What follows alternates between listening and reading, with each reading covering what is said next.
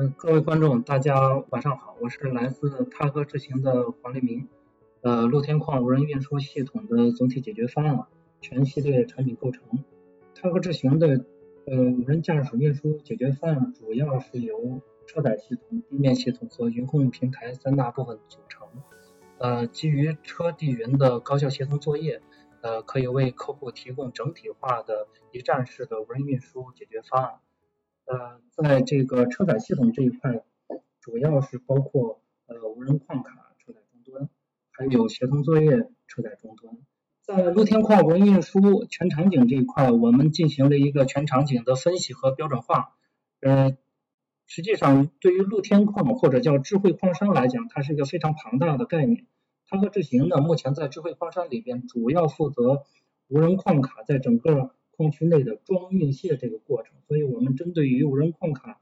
呃承接无人运输这一块进行了一个场景的一个细化。其实，在这个无人运输里边，最核心的当然是装运卸这三个过程。针对于装载这个过程里边，首先就是这个停靠场景，在停靠场景里边呢，我们主要实现的第一个呢，就是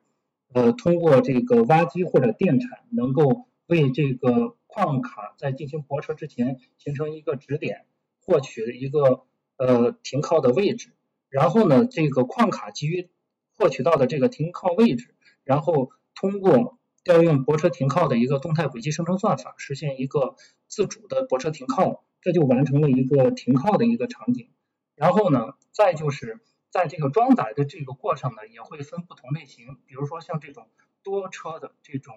呃瓶装，还有包括这边的这种下拉下装车。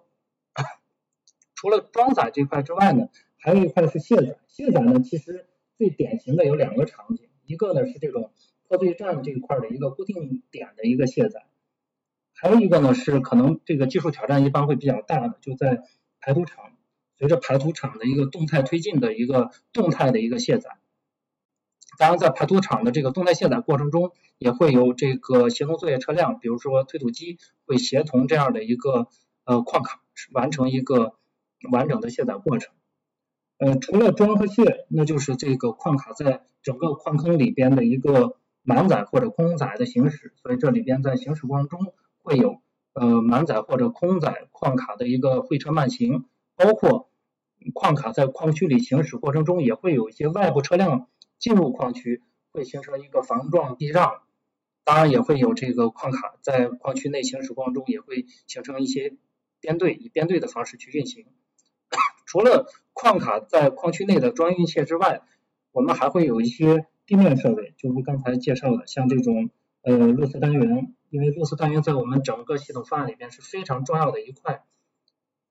路思单元最主要的几个功能，比如说呃其中一个就是双网冗余通信，因为大家知道，在一个矿里边要形成一个真正集群化作业，是需要高依赖于一个微吞的这个网络的。用这样的一个网络连接云控平台和各种受控车辆，而这个网络呢，一般我们现在两种，一种呢是 4G 专网，还有一种呢是用 5G 网络。但是呢，对于一个自动化生产作业的系统来说，单靠这样一个无线网络，这是会存在，还是会存在小概率的一个可靠性的一个联网问题。所以呢，我们在用这个 4G 或者 5G 的基站或者天线构成的这样一套网络的基础之上。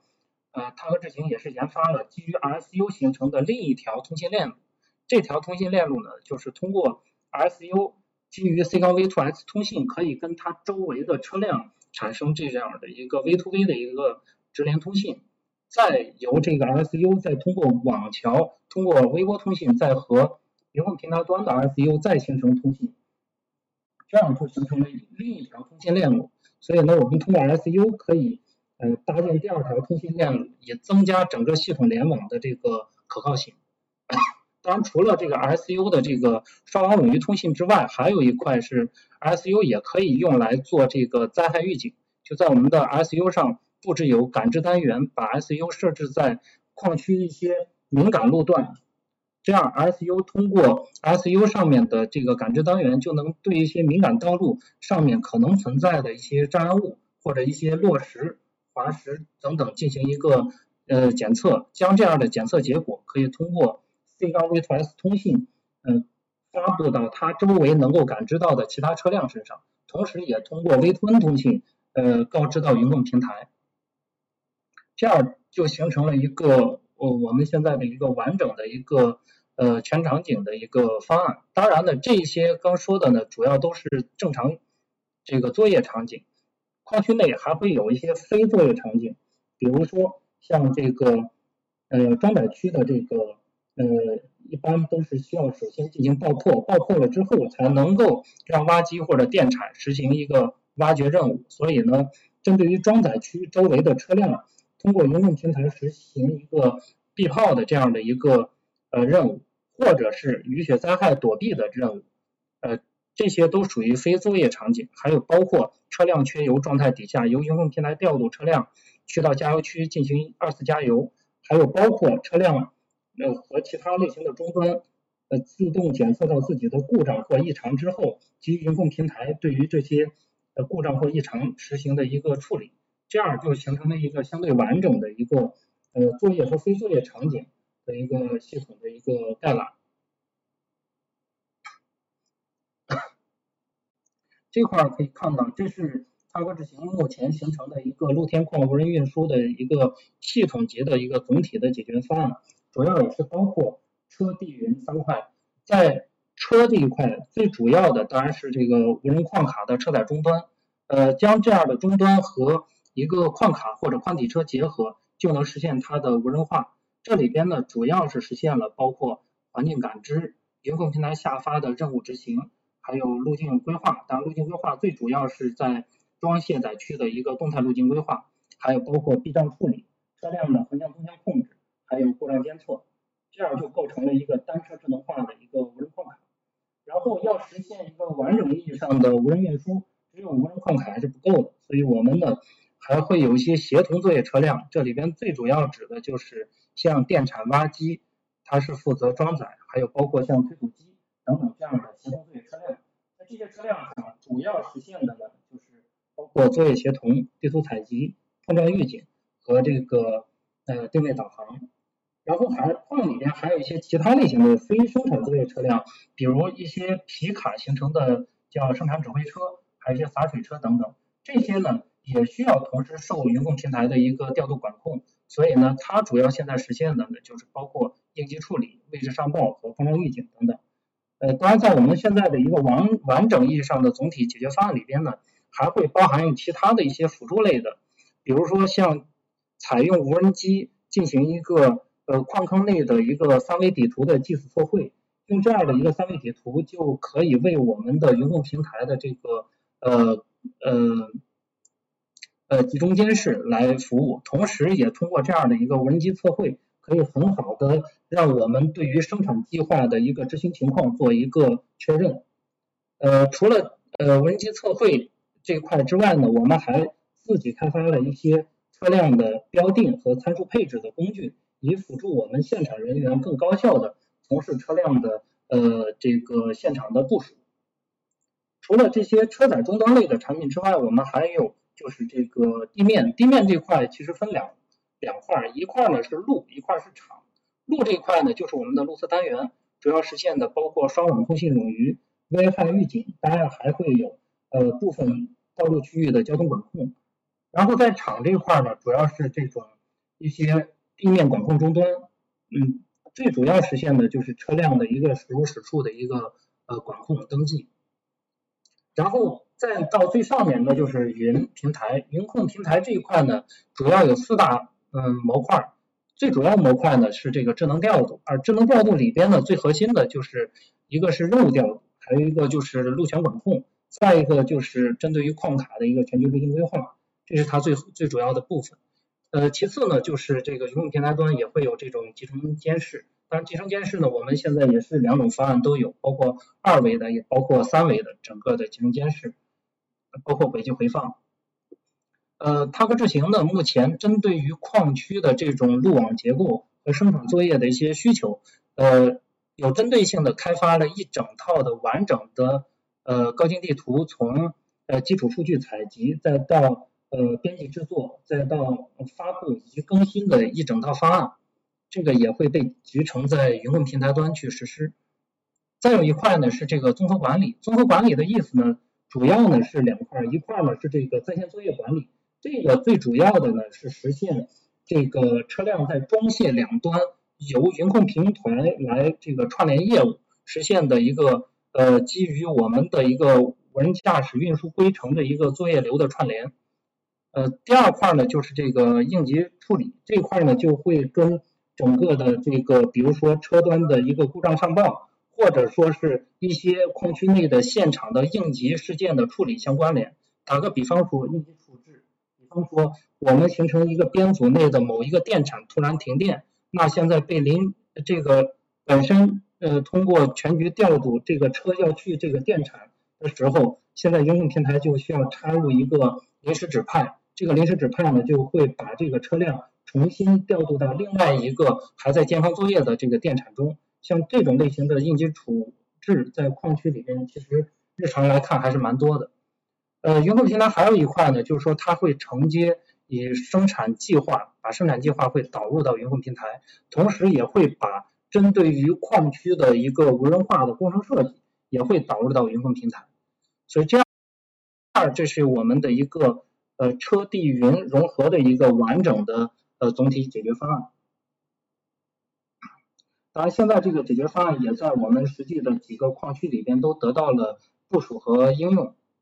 当然，也目前也在持续的进行一些呃版本的迭代。下面我再介绍一下这个全系列的一个产品构成。这儿可以看到，就是呃无人驾驶运输系统的从大类上来说呢，最主要是两类产品，一类是终端类产品，一类是云控平台产品。而在终端类产品里边呢，也会分车载终端或者是地面终端。呃，我们呢，呃，做了比较，呃，因为这里边的这个被控的这些终端品类非常繁杂，所以我们还是极大的去在从硬件到软件上尽量去考虑做模块化设计。所以呢，那么我们现在也是开发出了包括像 Monbox、Vbox、Tbox，包括 HMI 以及一个急停遥控手柄这样的一个终端品类的。呃，控制器这里边呢，由 Monbox 以及 Vbox 联合 HMI 和急停遥控手柄，再加上各类的传感器以及线控，就能够实现一个矿卡的无人驾驶。而我们的 Tbox 再连同 HMI，就呃再加上不同的应用软件，就能支撑各类型的辅助作业车辆，甚至包括一些地面管控终端。这里边我会再强调一下，就是针对于线控改造，其实踏歌智行呃最近三年我们呃一直持续投入在线控改造这一块。呃最早呢那个时候，其实在整个行业内还没有这个线控的宽体车或者矿卡的时候，我们踏歌智行采用自研的这一套呃线控执行机构，加上我们自研的 VCU，就实现了一个普通的有人驾驶的宽体车的呃无人化。用这样的一个方式，很好的支撑了我们非常早的在矿区内的车辆的运行和这个包括 V2X 的整个的联网方案以及我们的云控平台的迭代开发。当然，在这个过程中，我们为了面向于未来的批量化的量产，也会和不同的主机厂共同去推动线控底盘的打造，包括最早的这个跟宽体车的这个主机厂合作，去推动线控化宽体车的线控化。包括现在也跟这个矿卡的主机厂合作，去推动矿卡的一个线控化底盘的打造。所以这块来讲，从未来真正规模量产这个角度讲，我们也会更专注的放在这个线控底盘打造这一块。另外再就是这个呃各类的地面设施，包括像这个查分定位基站呀，这个四 G 或五 G 通信基站呀，还包括我们自研的路色单元。还有包括云控平台所用的本地化的服务器等等，这就构成了我们的整个地面设施，这样算是我们的一个相对完整的一个全系列的一个产品。这块大家可以看一下，这是整个无人驾驶的一个呃核心模块的划分。在我们这边来讲呢，主要也分三块，一个呢是无人矿卡相关的内部的一些模块。第二个呢是基于路色单元、车地 V2S 通信协作形成的模块，还有就是云控平台。在无人矿卡这块儿，呃，当然核心包括感知定位、决策规划，呃控制执行以及我们的基于故障诊断的健康管理模块。然后在 RCU 这块呢，我们会有包括烧氧冗余，还有包括这个呃危险区域的感知检测，这样形成的这个组网通信和智能交互的一个协作模块，都被内含在 RCU 这一块。再一个就是云工平台，云工平台这一块呢，主要是包括像智能调度呀、路权啊，还有包括核心地图，还有在线作业管理这几个核心模块。除了这些产品级的呃方案级模块之外呢，我们还有一块是我们的 MonSim 的一个呃踏歌自研的一个仿真验证系统，这里边的这个呃包含有像意念暂缓仿真以及系统仿真在内的这样的一个仿真验证模块。这也是我们研发提高整个效率的一个非常关键的部分。然后在这里边最核心的当然是我们的产品是无人矿卡车载终端，这儿能看到通过我们的 ManBox、VBox 以及 ManBox 集成各类的传感器天线等等，呃以及呃和 HMI 的呃接口，还有包括我们的集成遥控手柄，再加上一个线控化底盘的呃车，包括或者是宽体车或者是矿卡。我们就形成了一个完整的一个无人矿卡的总体解决方案。再一块就是我们的云控平台，这里边呢，在这个 ManBox 里边呢，我们也是模块化设计，分了几个主要的呃 Unit 单元，包括这个智能计算单元，就是我们主要用来做点云计算和感知融合的。再一个呢，就是我们的 CPU，就是这个 Central Control Unit，这是一个中央控制单元。其实我们的最核心的。包括决策、规划、控制、故障诊断等等的这些内容，都是在这个 CCU 上去完成的。而且为了实现整个系统的高可靠，CCU 这块我们也是呃采用了这个商业级的这个呃实时的操作系统 VSWorks，然后在其上我们也选择了一个轻量化的一个消息中间件去构建我们的一个 CCU 之上的一个软件的一个平台。然后在这个软件平台之上，我们通过我们的各个算法团队。去实现我们的多个算法的这个开发实现。再一个呢，就是在这个 Mainbox 里边也会包含有我们的这个网关通信，这里边有包括 V to V、V to N 的这种呃通信协议站都在这里边去实现。呃，为了保证整个 Mainbox 工作的可靠，我们还会呃增加了一颗 CFMCU，主要是用来做这个安全冗余控制的。呃，在这个 VBox 这一块的话呢，我们主要里边也是内含了两个主要的这个单元，一个呢是实现这个线控及执行机构控制的这样的一个呃 VCU，算是一个整车控制器，还有一块呢是我们的整个的这个 PMU，就是电源管理单元。通过 PMU，我们从车身获取电之后，再经过 VBox 把这些电通过管控的方式，再逐级的分发到各个不同的，包括传感器或者是 ManBox。这些用电的我们自研的这个终端设备上中去，然后再有一块就是云控平台，云控平台这一块的话，就是包括核心地图、路权管控，还有智能调度、在线作业管理，还有包括集成监视和应急处置，都是最核心的内容，都会在云控平台去实现。所以这些东西都构成了我们碳科智行的，算是在产品和技术研发这个板块里，当然要构建一个完整的。呃，矿区无人驾驶成体系的方案，光有呃这些孤立的产品是是是不足以支撑的，所以我们现在探科智行也建立起了包括工程设计、系统仿真等等这一块的一个呃业务板块，这里边就包括针对于一个呃有人驾驶矿区，我们基于我们无人驾驶生产作业规程对这个矿区进行一个工程设计，然后基于这个工程设计再叠加上我们的无人驾驶产品。就可以进行一个呃基于它真实矿区的一个系统仿真，基于这样的一个系统仿真，我们可以在进行真正的批量化部署之前，来确认这个矿区整个无人系统跑上去之后的整个的效能，还有它的一个经济性。基于这个仿真之后的结果，我们就可以进行工程部署和运行了。然后，在工程实施这个环节里边，也包含有，比如说现场车辆的各种传感器终端的这个安装布置，包括各种传感器的标定。当然，如果是一个前装的无人驾驶车的方案的话，那这些安装标定就会省去。但是呢，在矿区里边，基于无人运输的生产作业规程和全场景业务流的支持进行的这个试运行，这个还是必须要做的。这样呢？等整个的这个方案经过工程部署和运行，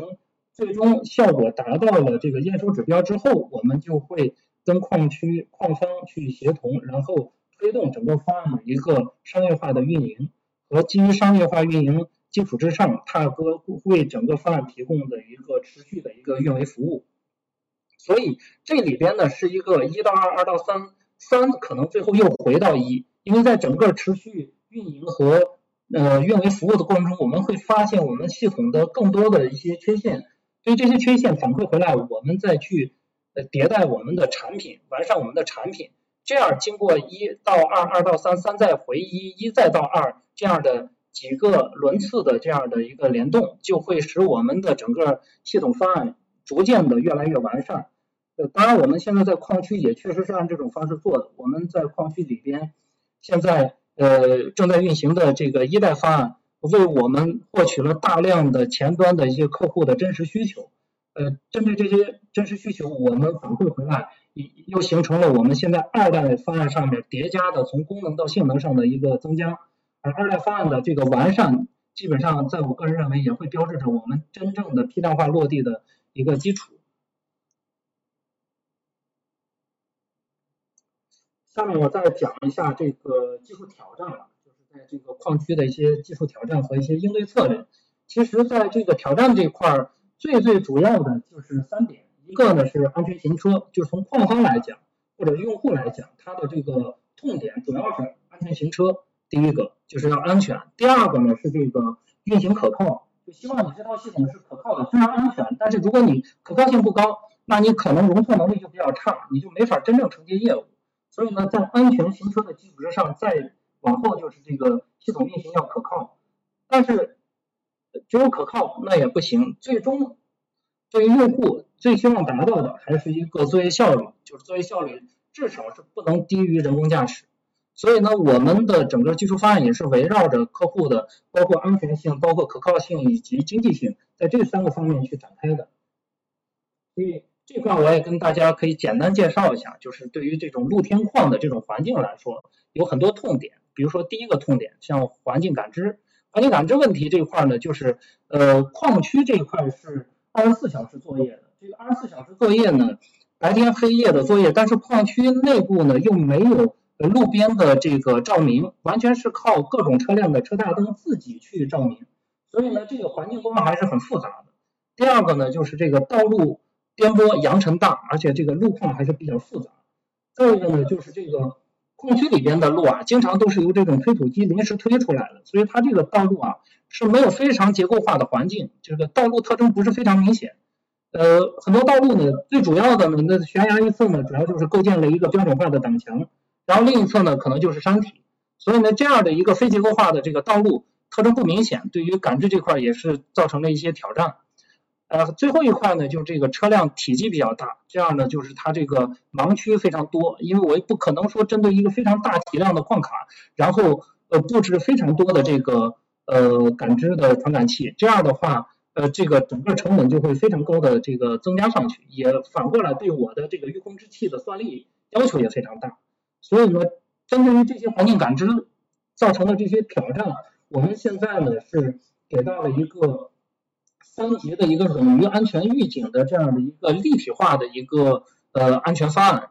通过这个方案做了比较好的车地云的一个协同。首先呢，就是在这个车端，在车端这块呢，主要是这个车身感知，车身感知这一块呢，就是采用防波雷达和激光雷达的一个融合感知方案，确保车辆的前向。呃，倒车以及多车交汇过程中的一个近距离，这个近距离基本上我们现在主要是控制在大概四五十米的这样的一个呃感知距离范围内，因为车的话正常跑就是最高是在三十公里每小时，在四五十米这一块的一个感知距离完全能够保证一个车辆的安全刹停。再一个呢，就是除了单车感知之外呢，我们还会有一个协同感知，这个协同感知呢，就是基于车车车和路，这个路主要指路侧单元之间。基于 V2X 通信能够共享车端或者地面的一些信息，这样就能实现一个超视距的全向，而且保证在近以及中距离的一个感知。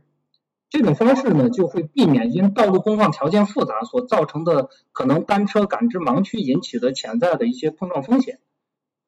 除了这个基于 V2X 感知预警之外呢，我们还有一块，这块呢就是我们的这个云控平台端的一个叫移动授权。这块概念呢，就是云控平台会周期性的获取车端的一些信息，呃，结合云控平台先期下发给这个车端的作业任务以及高精地图，那云控平台就能够实时的生成车辆的一个前向的一个运行许可范围，并将这个范围周期性的同步到车端。这个方案呢，就是能非常好的去解决或者避免。单车感知或者 V2X 短时失效造成的一个矿区内的一个行车安全问题。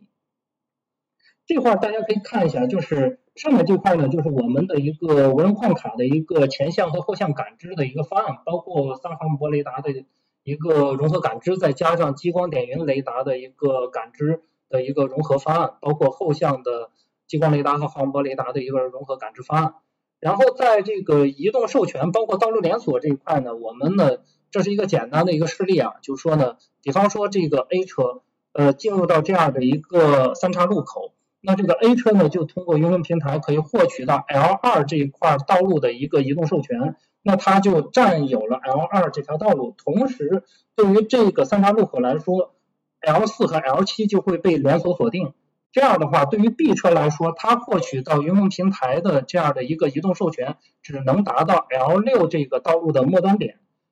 只有当 A 车通过了 L2 进入 L3 之后，那这个连锁的这个锁定禁止关系就会被解放。这样的话，这个 B 车就能够从云控平台获取到 L7 这条道路的路权，形成这样的一个，就是相当于三岔路口没有红绿灯状态底下的一个车辆受云控平台调度，包括呃路权控制的这样的一个方案。再一个呢，这个特点呢，就是这个车辆控制这一。车辆控制这块来讲呢，基本上呢就是像这个车辆控制难度大，这个现在看呢宽体车倒还倒还相对容易一些，但是这种大矿卡确实从控制来讲会比较困难，包括像尤其是这种转向油门制动的这种控制的这个时延非常大，甚至达到秒级延时，而且是一个非线性的，所以这个就造成我们车辆在横向纵向控制上面确实会难度相对于宽体车会大一些。再一个呢，就是车辆行驶过程中，在道路上的这个工况环境是相对比较复杂的，因为矿区有上坡、下坡，还有大曲率的这种转弯，而且上坡、下坡，其实国家规定经常是百分之八算是一个界限，就是它的坡度，但是经常有很多矿都会呃达到百分之十五，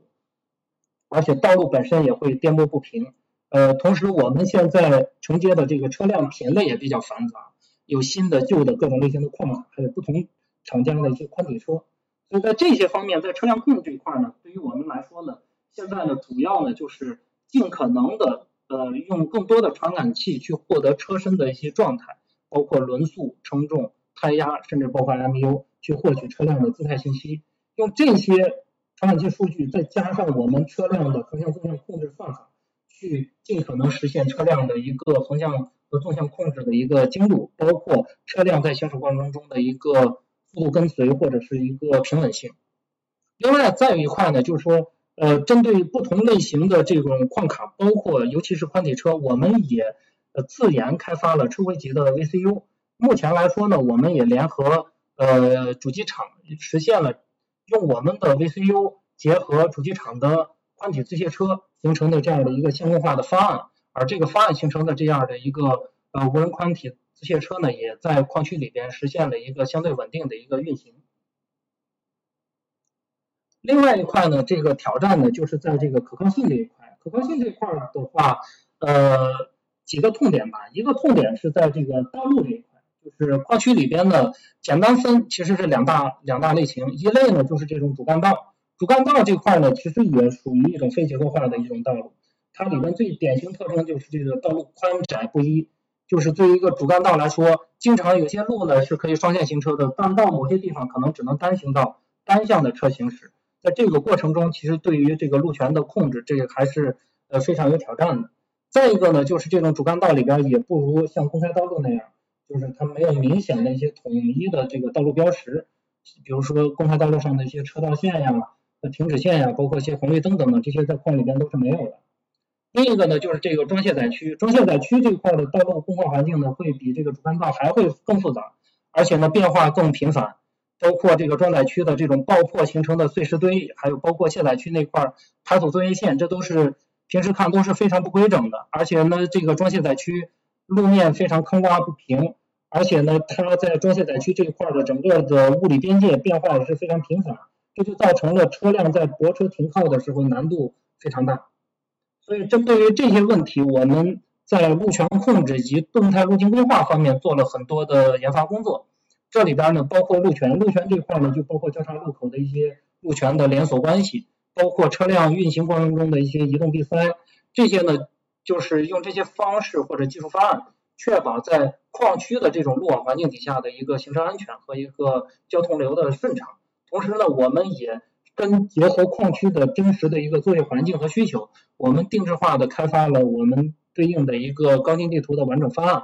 这个完整方案呢，同时也为这个车辆的包括感知、定位、角色规划和控制提供了非常丰富的相应信息。呃，同时呢，我们整个高精地图的现在的整个呃采集更新的全流程，呃，基本上能达到一个呃几十分钟，大概二三十分钟这样的一个。一个更新效率，基本上现在看这样的一个时效性还是能够满足矿区的这个日常生产作业的需求的。再一块呢，就是这个路径规划这块最主要的呢，就是结合整个作业流的管控，实现的无人矿卡在装卸两端的一个呃动态泊车停靠。现在呢，这个泊车停靠的这个算法呢，呃还是具有比较强的环境适应性的，基本上能达到。一次泊车停靠率能到百分之九十，二次泊车停靠率基本上就达到百分之九十九以上了。呃，个人认为这样的一个泊车停靠策略，现在确实是比较好的解决了这个装卸两端的一个最主要问题。然后还有一个痛点呢，在影响系统可靠性的，其实就是这个中网通信，因为这种无线网络，呃，在矿坑里边一般都会，比如说像覆盖差，甚至局部区域会存在一些遮挡。呃，这个 V2N 的这种 4G 甚至 5G 的这种网络，还是会存在呃这个传输数据的一个可靠性的问题，因为这样的一个无线通信是呃不可能跟工业上的以太网，比如说 PerSnet 或者 Ethernet 这种呃高可靠的这种网络相在可靠性上相媲美的。再一个呢，就是 V2V 的这种直连通信，就 C 杠 V2X 通信，因为这种通信基本上是这种呃波差有点像 UDP 的这种方式。这种方式的通信呢，确实成功率也是个问题。所以就着这些通信组网的这些问题呢，其实双网冗余这是一个比较好的一个解决策略。当然这里边也包括就是工程化这个层面，针对于呃 4G 或者 5G 网络的在矿区内的一个网络信号覆盖的优化，这个在工工程化这一块来讲，也确实有很多的工程经验可以可以可以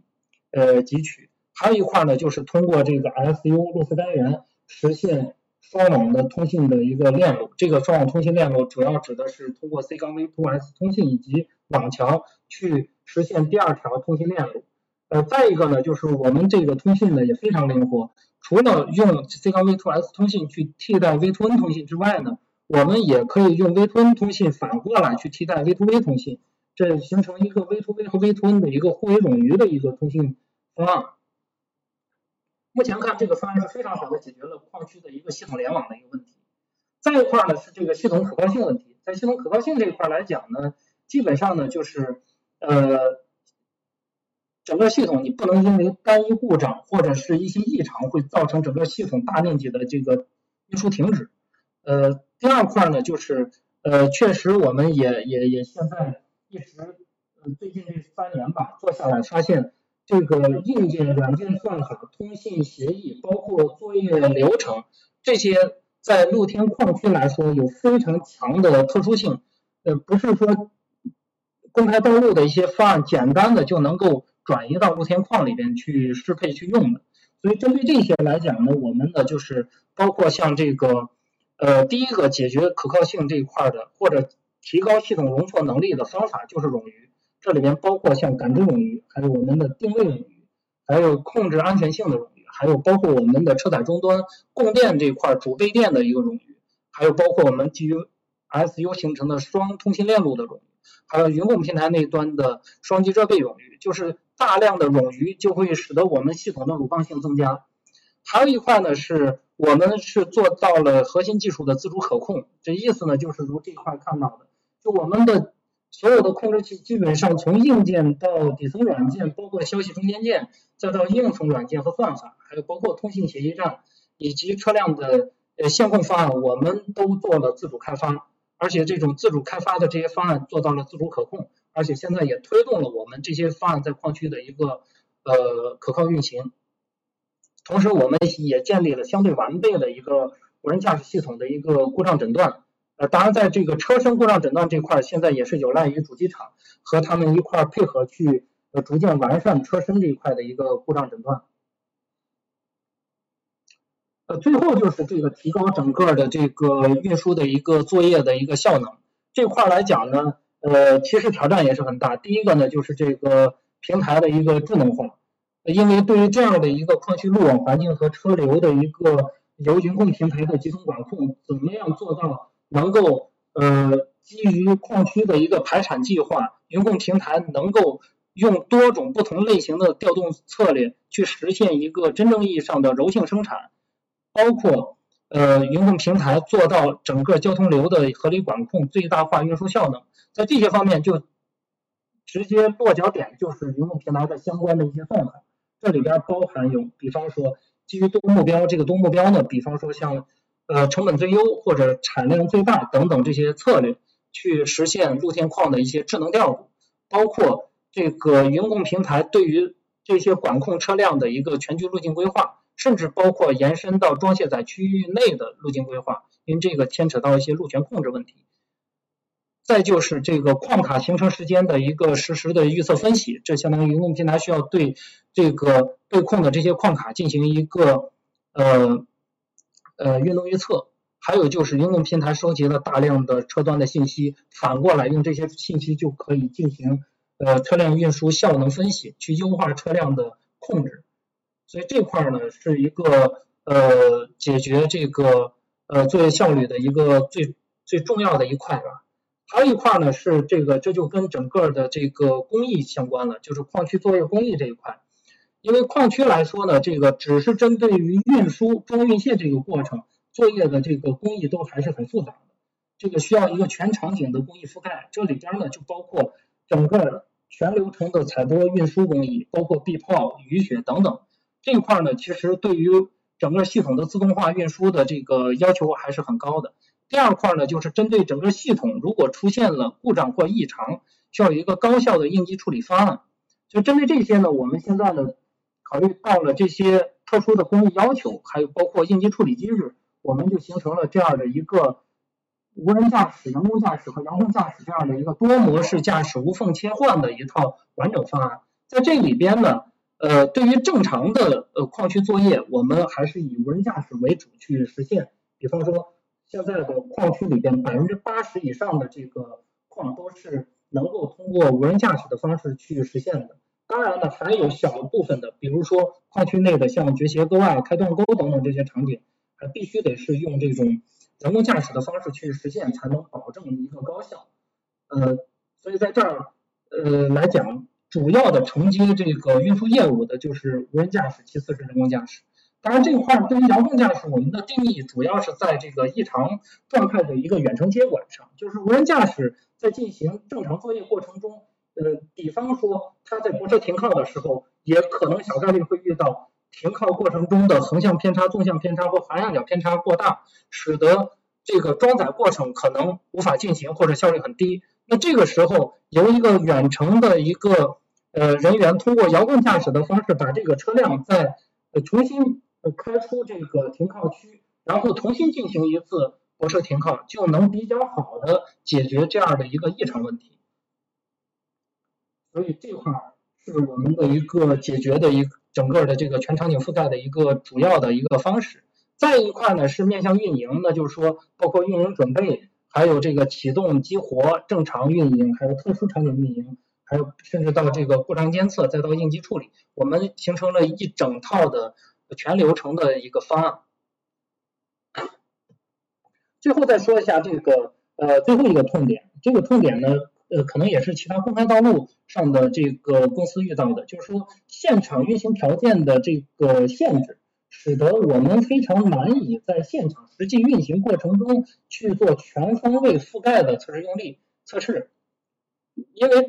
毕竟现在还是一个初期，像泰格智行现在来说，也只是针对四五个矿区进行无人化的这个跑车运输，这样呢。这四五个矿区并不能完整意义上代表所有矿区的这个工矿环境的特点，所以针对这些，我们现在形成了一个 ManSim 的我们内部的一个仿真系统，在这个系统里边呢，呃，包括无人矿卡、呃挖机、推土机这些车载终端都是真实的，都在我们的这个用我们的真实的控制器，还包括 HMI，甚至包括 V2S 天线等等去去去去集成进去，呃，但是呢。包括矿区道路、车辆，还有包括传感器。这传感器主要指的是像无人矿卡上的激光雷达、航波雷达、GPS 等等这些传感器，这些都是进行针对性的建模。然后呢，用这样的建模的方式，可以便利各种的场景，实现一个呃全场景覆盖的一个测试用力的测试。呃，当然，在整个这个系统里边，我们的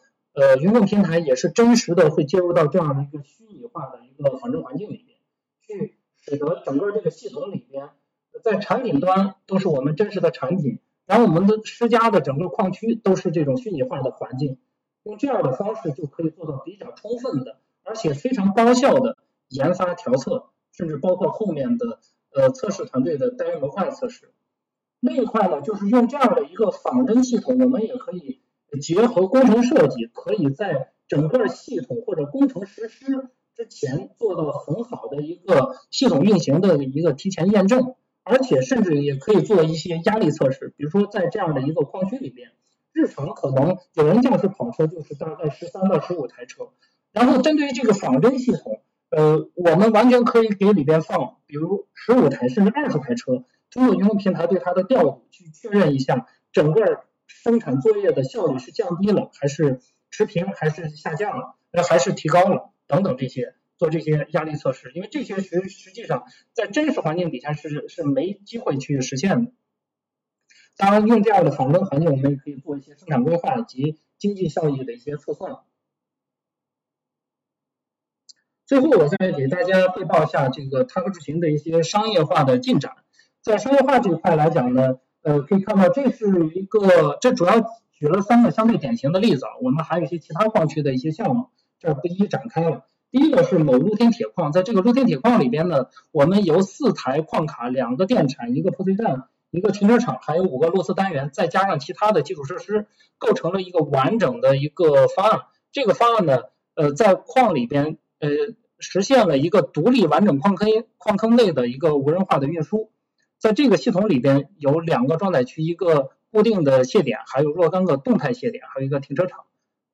呃，这是这一块，另外一个呢是这个某露天煤矿，这个露天煤矿呢，截止现在我们已经配置了七台宽体车，两个挖掘机，一个推土机，还有包括一个停车场，还有地图采集车，还有螺丝单元等等其他的基础设施。呃，在这个系统内，我们形成了两个编组的无人化的这个运输。呃，除了这个编组化运行之外呢，我们现在也逐渐开始实施这个白班和夜班的一个。无人化运输的倒班作业，最后一块呢，这是一个我们呃算是一个科科技项目吧，就是我们在某六天煤矿用这种大矿卡和电铲和推土机形成了一个呃比较小规模的一个无人驾驶的一个方案，而这个方案呢，在今年六月份也完成了矿方的一个验收，并成功的交付客户。呃，同时呢，我们现在也有十套无人矿卡车载终端的产品也交付给我们的一个。呃，合作的主机厂，呃，并在他那边呢是已经完成了一个无人矿卡的一个前装部署。呃，它和智行除了这个无人化的解决方案之外呢，我们也衍生出来了一个主动防撞这样的一个产品。这个产品呢，主要是实现的是车辆的一个 A B 的主动防撞。这个产品本身呢，现在在商业化这块呢，呃，六月份完成了验收，然后现在呢已经。呃，完成了三十台车左右的一个呃装车和在客户端的交付，预计在九月中旬，呃，希望完成呃两百多台车的一个装车和交付。所以笼统的来看呢，就是它和智行目前来讲，已经实现了五百多天的无事故运行，总月数里程基本上截止到最近一周吧，大概有呃一万九千多公里，拉货有十万多吨。最后我还再想说一下，就是露天矿无人运输确实是一个呃非常艰苦的一个事业，呃，在矿区现场调测的研发人员、测试人员，还包括我们的工程项目管理人员，确实非常辛苦。呃，但是呢，我认为这个辛苦也就代表着这个呃事业非常的有价值。所以呢，就是无人运输它虽然不易，就是露天矿无人运输虽然不易，但现在我的感觉是确非不能。就是说，基于现在坚定的走现在的技术方案、技术路径，我相信在今年下半年绝对能够达到一个从量变到质变，产生一个极大的拐点，使得尽快的推动。矿区的呃批量化的落地。行，今天我要讲的这个内容就是这些，然后下面就是这个到这个交流互动的这个环节。嗯，这个针对的这个问题，我这儿也集中简单说一下吧。这个有观众提问，请问现有的矿车形态能够满足最终无人化运营需求吗？呃，无人矿区的激光雷达应该布置在车端还是呃厂端？首先呃说一下第一个，就是矿车这一块来讲呢，也分两类，就是我们踏歌智行呢，现在宽体车和这个大矿卡都有呃涉足。呃，从这个大矿卡这个角度讲呢，在国外像小松卡特他们已经有成熟的商业化的案例了。我相信这种大矿卡连同我们的这个合作伙伴，这个一致行动人。呃，主机厂一块儿协作是能够推动彻底的无人化落地，而且现在看的话，应该在今年下半年就能实现。另一块呢是这个宽体自行车，宽体自行车这一块的话，呃，我认为这个在加强车端的故障监测的这个基础之上，完善 VCU 的这种冗余设计的这种安全高、安全可靠的基础之上，呃，确保彻底的这个落地也是值得期待的。另一个呢，就是这个矿区的激光雷达应该布置在车端还是厂端？呃，刚才我也有介绍，就是说这种感知的话，首先第一个就是必备的，就是说不处在车端，因为这种矿区二十四小时作业，确实这个视觉感知还是不太嗯不太能完全满足这个矿区的应用场景的需求的。所以这里边呢，啊这个防波雷达呢，即便用多防波雷达融合策略，其实也。不能完全解决，呃，包括漏检率啊、误检率的一个达标的一个技术要求，所以这里边激光雷达在车端还是必备的、必须的，尤其在测距这方面。当然了，光车端布激光雷达，我个人认为还是不完全够的。如果真正要达到商业化运营的这个角度，呃，还需要在呃矿区的一些特殊路段、一些事故容易发生路段，还是需要布置一些厂端的一些感知单元去。做这种车路协同，这是这个。另外还有问到就是这个如何看到宁德时代进入矿区无人驾驶领域，电动化会对矿用的无人驾驶产生什么样的影响？呃，这个我也我也我也了解这个信息啊，就是宁德时代进入到这个呃露天矿的整个的这个呃算是生态圈里边，呃这是一个好事，这个能真正意义上推动这个矿山的智慧矿山。和绿色矿山的发展，而在电动化这一块，这也分两块。现在的这个大矿卡本身就是电动轮的，但是这个大矿卡两三百吨的载重的这个车来讲的话，那个在这个呃，它传统意义上是靠这个呃柴油发电机发电，然后这个电在推动这个电动轮，然后再产生车的一个驱动力，它是这个方案。所以在这块来讲，这个方案目前来看还是一个。相对成熟的这个方案，然后在一个电动化宽体车这一块，我个人认为这个呃可能最终还是要跟这个电池挂上关系。这个电池的问题能高效的解决，那可能这个会呃是一个很好的一个方向。这个其实跟新能源车是类似的情况。呃，还有一问就是对踏歌的自动驾驶技术而言，燃油或者电动的矿用车辆有什么样的异常？从我们这个角度来讲，我们的技术方案其实针对燃油车或者电动车，基本上现在看都是能适配的，这个没有什么太大问题。再一个就是黄总预计今年、明年矿用无人驾驶的市场有多大？矿用无人驾驶技术是否有类似的可扩展的场景？对于港口货运等场景，泰哥是怎样考虑的？呃，首先第一个说就是这个呃矿用的无人驾驶的这个市场的这个场景，这个市场是真的是非常大。这个不光是这个呃，因为中国基本上光露天的煤矿就有四五百座。呃，这还有更大量的一些其他像有色金属矿呀、砂石琥料呀等等这些，所以呢，这个市场还是很大。所以呢，现在还是取决于就是整个这个呃上下游的这个生态圈是不是呃足够成熟。呃，我认为呃今年下半年到明年上半年可能是一个拐点，能够有一个非常大的一个一个跳跃。另外一个就是呃。矿用无人驾驶技术是否可以扩展到其他场景？就单从技术来讲，确实这个呃能够扩展到一些封闭园区的一些物流的场景里面去，这个是可以做到的。但是呢，对于探哥来说，目前还是专注于矿区，因为矿区的这个市场足够大，这个容量非常大的，我们还是希望更多聚焦，然后在这个矿区这一块去彻底让它做落地。然后还有一个是。呃，请问，嗯，一个矿区通信基站这类的基础设施投入大概多少金额？呃，这个是这样的，就是对于一个矿区来说，我们现在有两个方案，一个方案呢是我们用这个四 G 专网，就 TD-LTE 这个一幺七八五到幺八零五的这个两二十兆带宽的这样的一个四 G 专网的方案，去在矿区去做无人化的部署。这个方案的话，呃，确实这个资金投入会相对小一些。呃，当然呢，就是这种方案，嗯。其实，呃，从呃长远未来来看，呃，多少未来也会被这个五 G，比如说在呃两三年之后会被五 G 全面替代。所以的话呢，呃，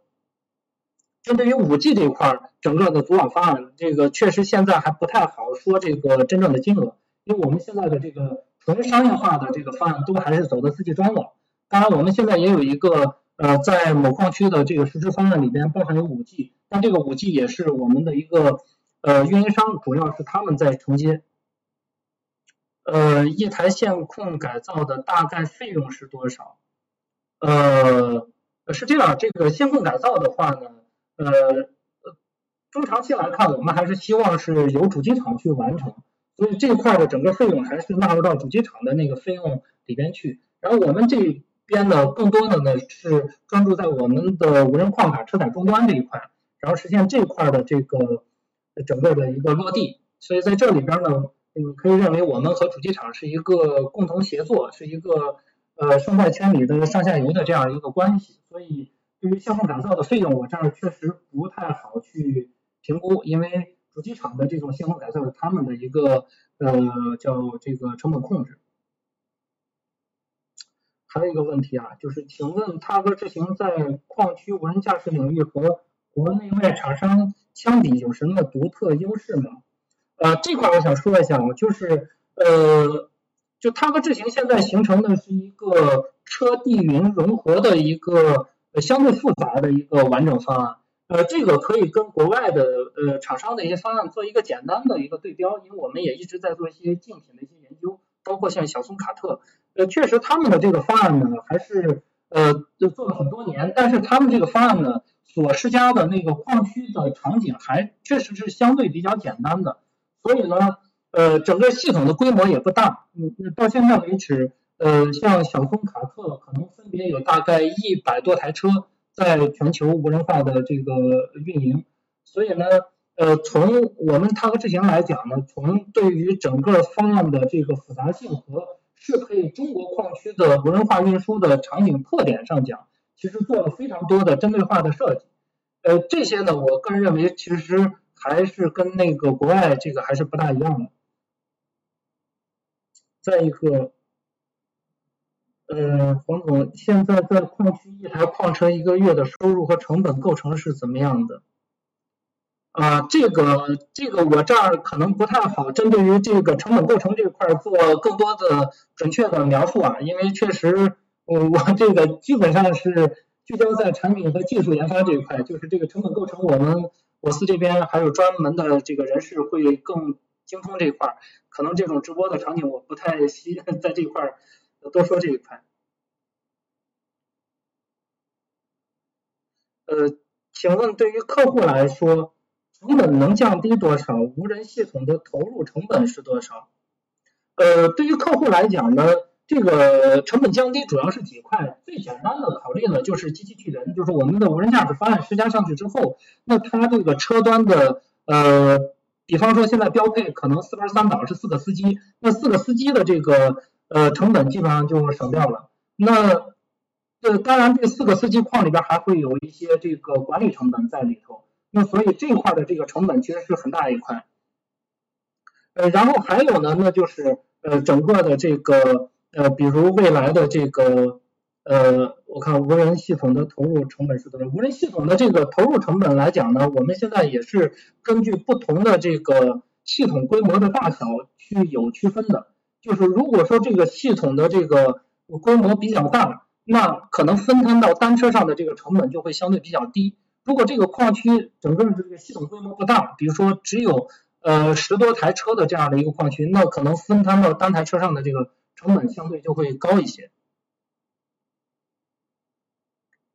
然后，老师新出的固态激光雷达在矿区上有应用前景吗？呃，探哥测试如何？啊，这块是这样的，这个激光雷达这块我简单说一下，就是针对于矿区的这种特殊的这种场景应用的话，确实这种创新性的 MAPS，尤其是 Flash 型的这种激光雷达，确实是一个非常好的选择。呃，所以呢，我们现在也有选这样的一个 flash 型的这种激光雷达，在我们的车上做呃做这个安装布置。呃，因为这种这种类型的激光雷达比传统的机械旋转式的激光雷达，确实在抗震动啊，包括低温啊等等方面有先天性的优势，而且在未来批量化之后的这个成本确实会呃非常大的下降。所以呃，确实这个固态或者是 flash 型的这种呃激光雷达，在这个矿区有非常广阔的这个应用前景。另外，请问，嗯，五 G 网络是刚需吗？是不是四 G 也可以？这块我简单说一下吧。那个小松在澳洲有一个矿，呃，在应该一九年的上半年，它就是用的四 G 专网实现的无人化的一个运输。所以呢，其实呃，四 G 专网或者是五 G 网络，其实对于支撑矿区，呃，至少是小规模的车辆的矿区来说，应该是呃都可以的。因为这主要是跟网络带宽有关系，当然呢，呃，在我来看还是必须是这种专网。当然，从未来的更大批量化的，比如说一个矿区里面可能两三百、三五百台车的这种矿区，确实五 G 是一个发展方向。因为未来这个五 G 这一块的高带宽、低延时啊，还有包括呃五 G 所承载的大量的视频流的回传，呃，包括呃五 G 本身的这个网络画片，很多的这种特性本身先天性的就是。呃，某种程度上吧，是给这个矿区量身打造的。当然，五 G 现在也就是有一些问题，比如说五 G 模组，这个我们也跟这个华为紧密的在合作。车规一的模组，现在我们用华为的 B 样件，也刚刚把这个呃车载控制器的这个这个方案做了一个硬件的升级，现在还在跟华为紧密合作推动这个呃五 G 模组的一个呃软件方案的一个开发适配。所以这块来说，五 G 呢可能。还需要一些时间吧，在发展上还需要一些时间。呃，国内做矿山无人驾驶的初创企业很多，您认为大家竞争的关键和市场的最终格局会是怎样？呃，这个这块我这么看啊，就是说，呃，首先第一个，我认为就是大家能选这个矿区去做这个事业，这个我都是非常钦佩的啊。就是一些友商们，因为大家可能日常也都呃互相认识。我觉得能够呃比较艰苦的呃坚守在这个方向上，我觉得都是很好的同志。所以从这个角度讲，这个对于这些友商们，我呃其实不是特别愿意过多的评价他们的一些技术方案、竞争格局这些。我希望就是还是通过大家的携手努力，能够共同推动真正意义上的矿区的这个方案的落地。而且呢，通过大家的共同努力携手，能够推动整个产业链尽快的完善，甚至包括各类标准的这个尽快的制定和落地。现在测试结果和人工驾驶的效率对比如何？这块是这样，我们其实做了一些这非常针对性的对比，因为我们在某这个露天铁矿这一块儿，其实已经做了至少两轮的这个矿方组织的有非常针对性的这样的一个呃验收呃验收认定，这里边最主要的就是这个效率。呃，我们呢在应该说在今呃去年底，就是一九年十二月的时候做了一次整个矿区跑车的相对测算，基本上我们能达到人工驾驶的百分之八十七的这样的一个效率。呃，当然，现在来讲呢，可能这个效率会更高一些。呃，当然呢，这个现在我们更多的呢是提倡的是，呃，考虑这个接管率，呃，而不只是效率，因为实际上效率这块的提升呢，其实有很多办法，比如这个在整个作业串联的这个顺畅度保证的前提底下，提高车速等等，就能够实现一个不亚于人工驾驶的效率。但是我们现在更希望这个更低的减少这个。车辆运行过程中的，比如说像接管率也好，等等其他的这些这这些技术层面的指标。呃，洪总，无人驾驶目前最核心的还是安全性。踏哥在无人驾驶功能安全方面是如何考虑的呢？有没有相关的方案？呃，这块是这样，在这个功能安全这块来讲呢，我们现在也是做了很多的这个呃方案设计。呃，基本上第一个呢就是。首先，我们保证我们的这个无人驾驶车载终端的最核心的 CPU 的主控模块，在方案从硬件到软件构建上头，呃，保证是能够达到一个呃比较好的这个呃甚至到 L 三的这样的一个安全认证。这里边包括我们使用的一个商业级的一个轻量化的实时操作系统，以及我们选用的这个软件的这个消息的一个中间件，再加上我们的模块化的算法集成在上面。这是一块，再加上我们的有这种 safety 的这种安全冗余的这个呃控制器在这个上面，这块还是尽量往这个功能安全方面去考虑。但另外还有一块呢，是这个就跟主机厂有关系，就是说现在我们的整个无人驾驶方案呢，主要还是呃结合这个。我们的预控制器或者说 MOS，再到车端，车端这块的主机厂实现的这个 VCU，在 VCU 这一端呢，其实更多的我希望强调一下这个功能安全，比如说冗余设计，包括更呃深度的对车端的这个故障监测和故障的细分的这个分类，还包括给车身增加更多的传感器，我觉得这一块是能够更好的保障这个车辆的这个安全性的。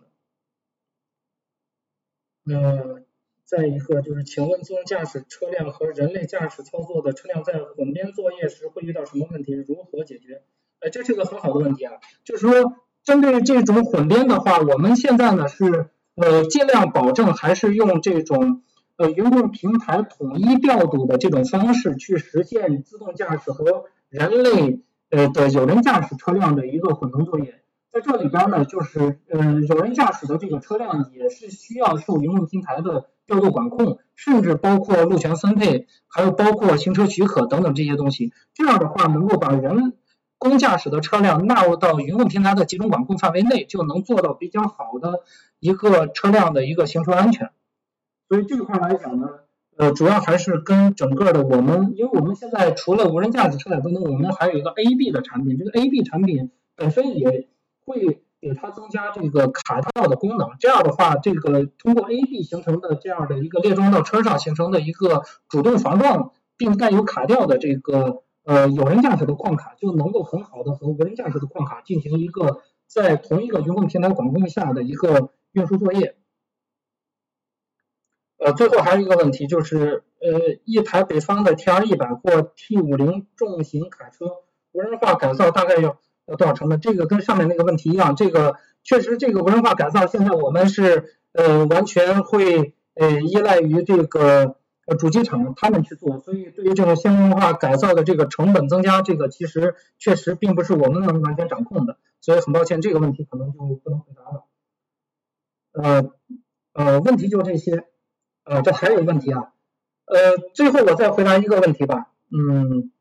当前他哥在矿区部署无人驾驶系统，通常需要多长时间？呃，这这个呢是这样的，就是说这个分这个无人矿卡前装还是后装。如果这个无人矿卡本身是一个后装的方案的话，那个我们现在部署一台车，大概现在在呃一天半时间是 OK 的。就是一天时间的部署和半天时间的这个运行。当然，这个部署过程中还会有一些参数标定呀等等这些呃在里边，呃大概是这样的一个时长。如果是一个前装的一个方案的话，那基本上就没有特殊的这个时间要求了。呃，最后一个问题就是。呃，请问黄总，目前是否已经去掉了安全员？如果还没有去掉，大概什么时候能够实现无人化？呃，现在是这样，我们在呃一个乐天铁矿的这个呃最近的这个跑车的一个验收演示里边，我们确实这个安全员已经从这个驾驶舱里边这个这个这个这个这个出来了。所以呢，就是说这样的形成了整个的这个去安全员的方案，我们也做了一个简短时间跑车的一个呃验证。呃，但是呢，从呃这个安全的这个角度考虑，呃，我建议现在还是呃保留安全员在车上，至于安全员从车上彻底退掉，实现车辆的一个彻底的无人化，我相信在大概呃明年的上半年，这个应该还是会呃值得期待的吧，因为这块不只是我们的方案的一个完成度，这也包括主机厂，就主机厂本身的先锋化底盘打造的方案，包括整个。大系统的这个串联这块是不是做到了足够的这个可靠和这个稳定？这个是这个无人化的一个前提。但是从跳科智行现在的这个跑车的效果来看的话，我觉得到今年下半年的年末到明年年初，这个应该会呃部分的会达成这个。好，这个今天这个直播要不就到这一块吧。好，谢谢大家的这个参加。